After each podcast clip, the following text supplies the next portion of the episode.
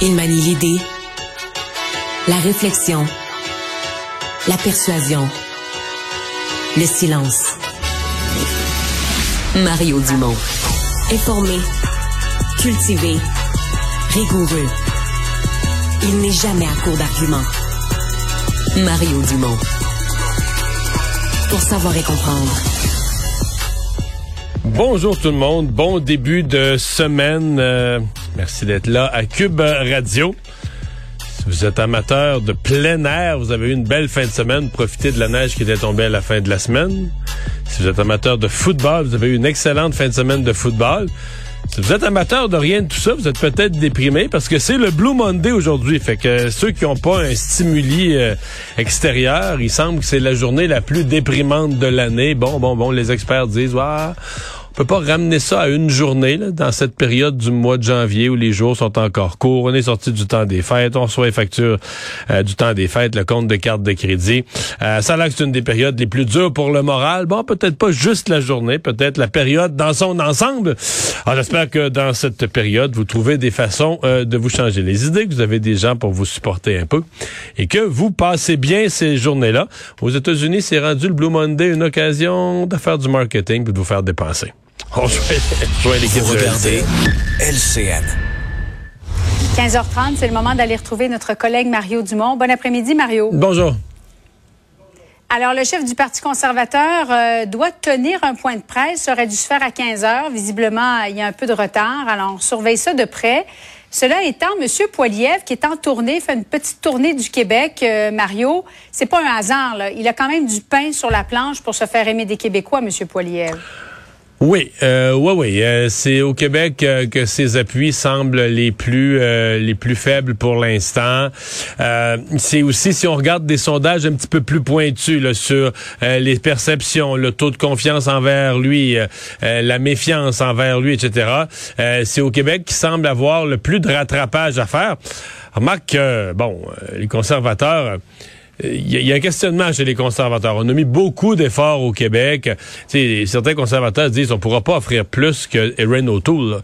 Il offrait une entente particulière aux Québécois. C'est du jamais vu, là, avec des pouvoirs, etc. Même François Legault s'était laissé séduire, puis il a pas gagné un siège de plus. Là. Euh, les gens sont méfiés des conservateurs. On aime le Bloc, on adore Justin Trudeau. Euh, puis donc, les conservateurs gagnent toujours les mêmes sièges, là, quelques comtés, plus dans l'Est du Québec. Mais euh, dans le Grand Montréal, évidemment, il y a une énorme méfiance médiatique aussi à l'endroit des conservateurs. Et euh, est-ce que c'est est-ce que ça pourrait être percé un jour? Ben, En tout cas, c'est ce que certainement ce à quoi Pierre Poilievre va devoir euh, va devoir s'attaquer. Euh, et pour ça, ben oui, il faut qu'il faut qu'il vienne au Québec, il faut qu'il vienne rencontrer les Québécois, parler et écouter. Hum, et écouter aussi et répondre peut-être aux questions des journalistes, mais on me dit qu'il va le faire, Mario. Il est censé le faire. À l'issue de, de ce point de presse. Alors, dès que ça débute, on sera en mesure d'aller faire un tour. Euh, Mario, tiens, si on reste à Ottawa, retour des fonctionnaires fédéraux en présentiel. Ça se fait progressivement. Bon, on leur demande de recommencer à revenir travailler euh, euh, en présentiel deux à trois jours semaine, mais ça se fait pas sans accrochage. Raymond nous disait tout à l'heure qu'il y avait une bataille à prévoir entre le gouvernement et les différents syndicats. Est-ce que, selon toi, c'est justifié une telle réaction des syndicats? C'est drôle, hein, parce que, tu sais, dans le fond, c'était une mesure d'exception, cette affaire-là, pour la pandémie. Ben oui. Et, c'est fou comment, moi, c'est ça que je trouve extraordinaire en relation de travail, comment tout devient un droit. Tu sais, ce qui était au départ une, exception, ben, un accommodement, ben, sais, une façon de garder les gens au travail, mais à partir de leur maison, parce qu'on voulait pas qu'ils soient réunis, on voulait pas que les milieux de travail deviennent des lieux de propagation. Mais c'est devenu un droit. Puis qu'on me comprenne, moi, je, suis le premier à dire oui, on a découvert dans la pandémie que le télétravail, ça se fait. Puis c'est une tendance qui allait arriver de toute façon. Peut-être que la pandémie l'a accéléré. Mais de là à dire que c'est un droit fondamental, puis que tout le monde est en télétravail mhm. tout le temps, puis que l'employeur a plus le droit de leur demander de revenir au bureau, ça n'a pas d'allure. Je veux dire, euh, l'employeur, euh, c'est même pas quelque chose de négociable. C'est l'employeur qui fixe le lieu de travail. C'est comme ça. C'est comme ça à la base en termes de, gestion. C'est pas. Il y a des choses qui sont négociables, il y a des choses qui sont pas vraiment négociables. Or, que, l'employeur, qu'on lui demande de faire preuve de souplesse dans certaines circonstances, mais je suis à peu près convaincu que ça va être le cas. Mais le retour au travail, il se fait dans tous les milieux. Puis je sais pas qu'est-ce qui se passe. C'est au gouvernement fédéral, on a l'impression que c'est le seul milieu de travail où le retour progressif vers le bureau fait les nouvelles comme si c'était une anomalie ou comme si c'était quelque chose, là, euh, comme si c'était un coup de jarnac du gouvernement. Je comprends mal. Et c'est surtout qu'on a la preuve, Mario, que bon, pour les, les, passeports Immigration Canada, ça prend des fonctionnaires qui travaillent en présentiel. Euh, je viens de le voir apparaître, Mario. Allons immédiatement à Pierre Poilievre. On revient quelques minutes et on revient tout de suite à toi après. Avec les groupes communautaires et les groupes d'affaires.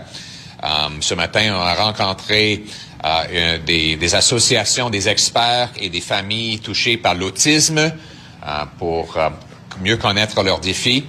Et je viens de rencontrer la Fédération des chambres de commerce du Québec. évidemment, on est ici pour une tournée du Québec de trois villes, Montréal, Trois-Rivières et Québec. Et je veux entendre le gros bon sens des Québécois et Québécoises à travers la province pour préparer notre agenda à, la Chambre des communes qui, qui va retourner dans quelques semaines. Euh, évidemment, les Canadiens sont en train de souffrir. On a un taux d'inflation euh, parmi les plus élevés depuis 40 ans. Euh, les mères monoparentales doivent mettre de l'eau dans le lait de leurs enfants à cause de l'augmentation dans le coût de l'épicerie. Il y a des jeunes de 35 ans qui doivent toujours vivre dans des petits appartements ou même dans le sous-sol de leurs parents à cause de l'inflation immobilière. Euh, maintenant, euh, le taux d'intérêt augmente sur les, hypothèques euh, des Québécois, même après que Justin Trudeau a promis que les taux d'intérêt allaient rester bas pour une longue période du temps. Qu'est-ce qui cause cette augmentation dans le coût de vie? Évidemment, le coût du gouvernement augmente le coût de la vie. 500 milliards de dollars de déficit inflationniste augmente le demande pour les produits qu'on achète et l'intérêt qu'on paye. Euh, les taxes inflationnistes augmentent encore les coûts. Et finalement, la paperasserie empêche nos travailleurs et nos entreprises de produire des services et des biens dont on a besoin à un prix abordable. Euh, le gouvernement Justin, de Justin Trudeau rend la vie plus coûteuse pour les Canadiens.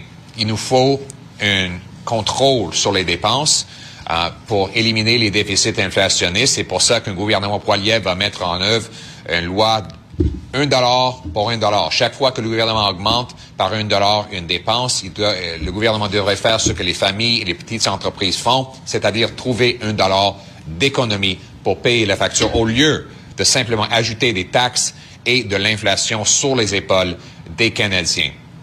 Euh, deuxièmement, euh, il faut rendre le travail payant. On se demande pourquoi on a une pénurie de main-d'œuvre. Mais si on punit les gens pour travailler, on va pas avoir le travail.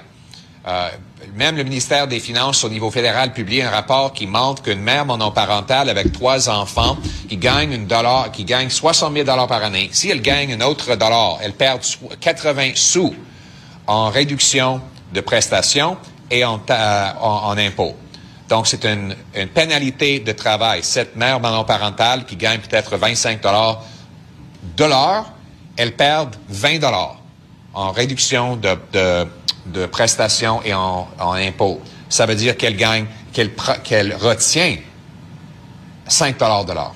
15h37. Alors, retournons à notre collègue Mario Dumont. Euh, ben, il continue de, de, taper sur le même clou, hein, Mario. C'est l'économie, euh, l'inflation, l'inflation en raison du gouvernement de Justin Trudeau qui dépense trop. Oui, c'est son message. C'est vraiment son euh, son mhm. message, le message de la classe moyenne, le message des gens ordinaires qui ont de la misère à arriver. Euh, des fois, je me demande parce que quand même ces exemples sont frappants là. Euh, je dis pas que c'est pas arrivé. C'est s'il le dit, c'est sûrement arrivé quelque part qu'une femme, euh, qu'une mère a rajouté de l'eau dans le lait maternisé pour en faire plus parce que ça l'épicerie coûte trop cher.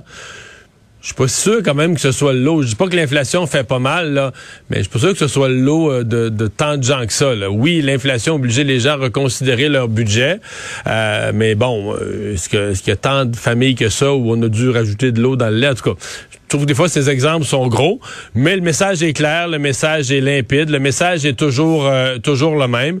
Euh, l'autre grande question, tu sais, dans le fond, le défi pour lui, euh, il insiste beaucoup sur le fait que ce sont les déficits inflationnistes de Justin Trudeau, les grosses dépenses gouvernementales de Justin Trudeau qui ont eu un effet inflationniste. Les, les, les, taxes du gouvernement, dont la, la, la, taxe carbone, la taxe pour l'environnement, qui a un effet inflationniste c'est pas complètement faux que le gouvernement a un effet, euh, les, actions du gouvernement ont un effet inflationniste. Les gouvernements du monde ont trop dépensé pendant la pandémie, c'est bien certain. Mais je ne sais pas jusqu'à quel point euh, l'inflation est mondiale. Les gens voient l'inflation au Royaume-Uni, c'est pire que nous, en Europe, aux États-Unis, etc. Mm-hmm. Jusqu'à quel point le message de M. Poiliev, dans, dans le public, monsieur, madame, tout le monde, on, retient ça, que l'inflation, c'est la faute de Justin Trudeau lui-même. Euh, bon, peut-être en partie, probablement qu'à marteler, à taper sur le clou, lui est convaincu qu'il va se faire le, champion de la classe moyenne. Mais, euh, mais là-dessus, pour ce qui est de la cohérence du message, et quand on dit il faut. Tu sais, moi je me souviens, on se moquait de Jean Charest en 2002-2003, qui répétait ma priorité c'était la santé, puis il y avait relativement peu de choses à proposer en santé. son programme était assez mince, mais il répétait tous les jours, ma priorité c'est la santé, mais ça a marché. Au début, les gens riaient de lui, il répète toujours ça, il répète toujours ça, mais le jour de l'élection, les gens ont voté pour lui en disant, ah, lui, sa priorité c'est la santé, puis la santé ça va mal, puis il va s'en occuper. C'est probablement le calcul que Pierre Poilievre fait à un moment donné. Tu choisis ton thème, tu le martèles, tu l'installes, tu deviens le, champion de ce thème-là. Et si tu es convaincu que ce thème-là va prendre une grande place l'élection venue, ben c'est toi qui vas être le mieux placé. Euh, Mario, politique à Québec, nous sommes à une vingtaine de minutes de cette rencontre qui était prévue avec Gabriel Nadeau-Dubois et François Legault euh, concernant l'invitation qu'il a faite la semaine dernière. Je ne sais pas si, comme chef d'opposition, tu as déjà eu à rencontrer le premier ministre seul à seul, Mario, mais est-ce que Gabriel Nadeau-Dubois peut librement exprimer sa pensée avec, à l'endroit de M. Legault? Est-ce que M. Legault peut faire fi complètement des propositions de Gabriel Nadeau-Dubois? Quelles sont tes attentes par rapport à ça? Euh, ben, à la question, est-ce que c'est arrivé? Est-ce que c'est arrivé? C'est pas souvent. C'est assez exceptionnel. Euh, J'ai pas souvenir ce genre de rencontre-là sur un thème.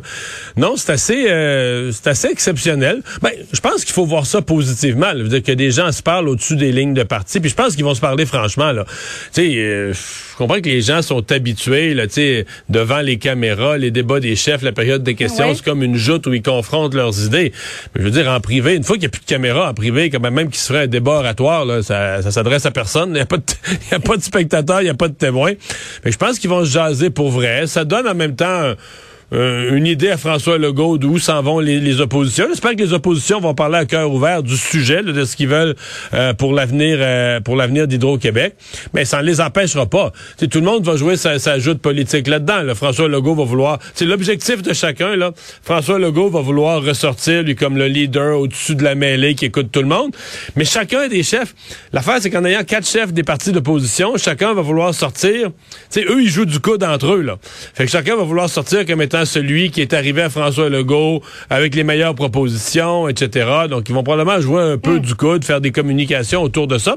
Sauf que ça se passe pas toute la même journée. Là. Je pense que ça va être étalé un peu là, durant, la, durant la semaine jusqu'à jeudi. Prochaine, ouais. Puis, et même, euh, et même la semaine prochaine, bon. aurait dû rencontrer. Oui, c'est ça. Ça a été remis la semaine prochaine, mais on va suivre ça de près. Merci beaucoup, Mario. Au revoir.